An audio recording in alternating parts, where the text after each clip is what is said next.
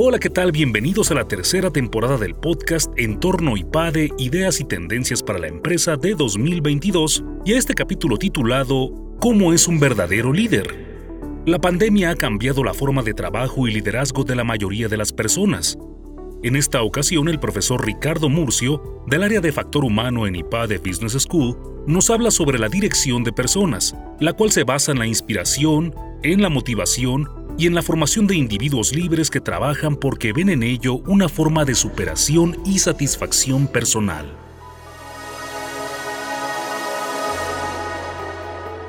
Hay muchas corrientes que hablan de liderazgo. Creo que últimamente la más fuerte es el liderazgo situacional, el liderazgo transformacional, hay el liderazgo a través del servicio. Hay una serie de corrientes que nos invitan a ver al líder con una visión, digamos, desde el punto de vista antropológico, como un líder que realmente es capaz de tomar decisiones. Y entonces sitúan liderazgos de procesos, liderazgos de tecnología, liderazgos transformacionales, liderazgos situacionales. El liderazgo centrado en la persona, más que una corriente como tal, es una invitación a los líderes a que entiendan a las personas que colaboran con ellos. De tal manera que no es que se trate de desvincular del líder en el servicio o de liderazgo y humildad, por ejemplo, del que habla Jim Collins, sino que esas son herramientas le sirven al líder para convencer, para motivar. Pero la invitación de liderazgo centrado en la persona que hace Carlos Llano, yo nada más hago un eco de ello, es más bien a cambiar el mindset del líder y a entender de fondo qué es la libertad y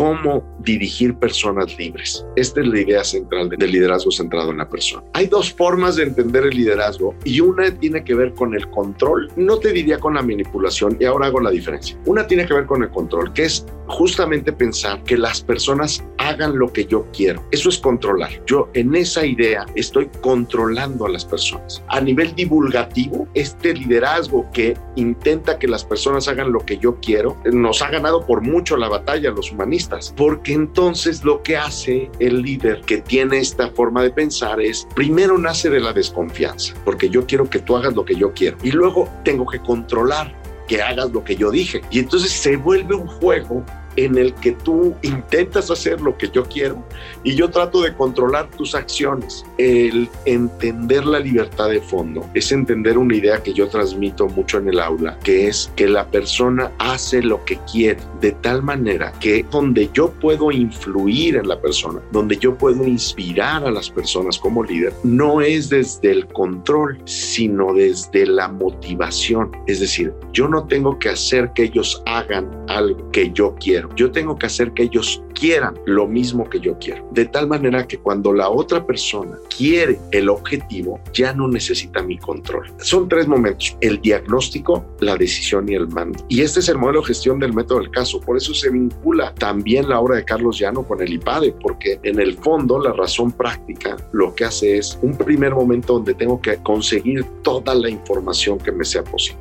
de todos los recursos de los que yo pueda tener acceso, conseguir toda la información para armar un caso que eso es lo que hacemos en el IPADE, armamos casos con una serie de información que ponemos en la mesa de los directores. Esa información en el modelo de gestión de Carlos Llano no la tiene que recabar el director, justamente ese es el trabajo de las áreas funcionales. Cada área funcional debe nutrir a la dirección general con esta información. Luego viene un segundo momento, hay dos posibilidades, dos posibles caminos. El segundo momento es, de acuerdo a la información, planteo una serie de escenarios para tomar una decisión. Y entonces, ya con la información prevista, distintas alternativas, tomo una decisión. Y luego hay un tercer momento que es ejecutar, donde el equipo directo ha tomado una decisión y entonces tengo que ver cuál es el proceso para que eso se lleve a cabo. Para Carlos ya este modelo de gestión va a generar un resultado, que la ejecución pues genera un resultado. Ese resultado es el punto de arranque de mi siguiente diagnóstico, decisión mando. De tal manera que siempre estoy en un ejercicio de diagnóstico, decisión y ejecución. Cuando nos dimos cuenta que este tema de la pandemia, cuando nos dimos cuenta que la situación era un aspecto permanente, me ha parecido ridículo a mí en lo personal esta idea de volver a la normalidad, porque entonces eso significa que hay un grupo de personas que piensan que el enero del 2020 es lo normal y que el noviembre del 2021 es lo anormal, como si quisiéramos borrar dos años de la historia de la humanidad que no hubieran pasado. Eso para mí es un grave error. Hoy tenemos prueba de que las personas trabajan bien desde casa. Tenemos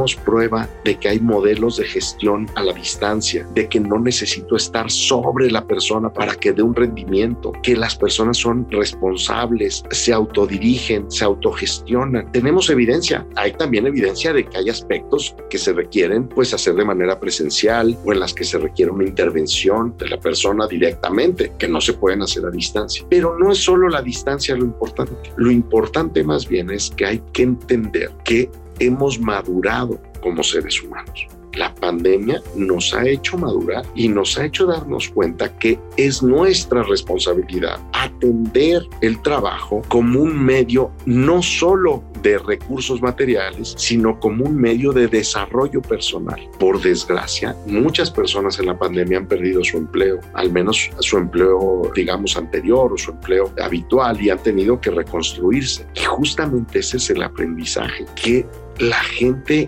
requiere del trabajo para ser mejor persona, no solo porque tenga acceso a más recurso económico o a más recurso material, sino que nos damos cuenta que el trabajo nos nutre de manera humana, porque ese contacto social, esa interacción social que tenemos con las personas, nos ayudan a ser mejores, nos ayudan a tener mejores días. Entonces creo evidentemente que la tecnología nos está dando una gran lección de facilitar las ventas, de facilitar las transacciones, de facilitar el movimiento de los recursos económicos, de los proveedores. Entonces a mí en lo personal me da mucha tristeza cuando oigo personas que dicen hay que volver Digo, bueno, es como si quisiéramos borrar dos años de nuestra historia. Ese no es el mundo, es un mundo post-COVID, porque el COVID sucedió, nos guste o no nos guste. Y claro que hay cambios en el estilo de liderazgo donde tenemos que centrarnos más en el ser humano y menos en el sistema. Primero, que la acción directiva es un modelo de gestión personal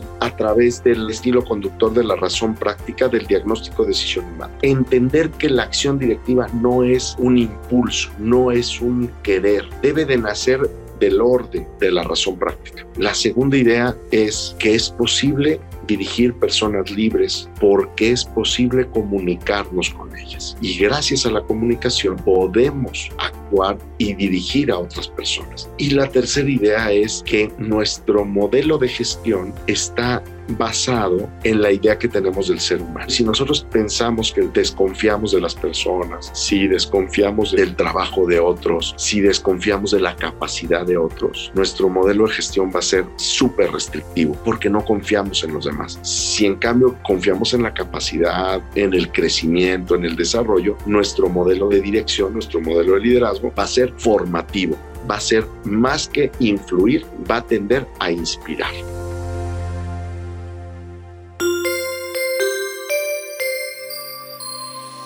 Suscríbete a nuestro canal de YouTube IPADE News Media y visita ipade.mx diagonal blog. En este canal encontrarás videos, artículos e infografías relacionadas con el mundo empresarial de la actualidad y no olvides compartir este contenido. IPADE, The World Calls.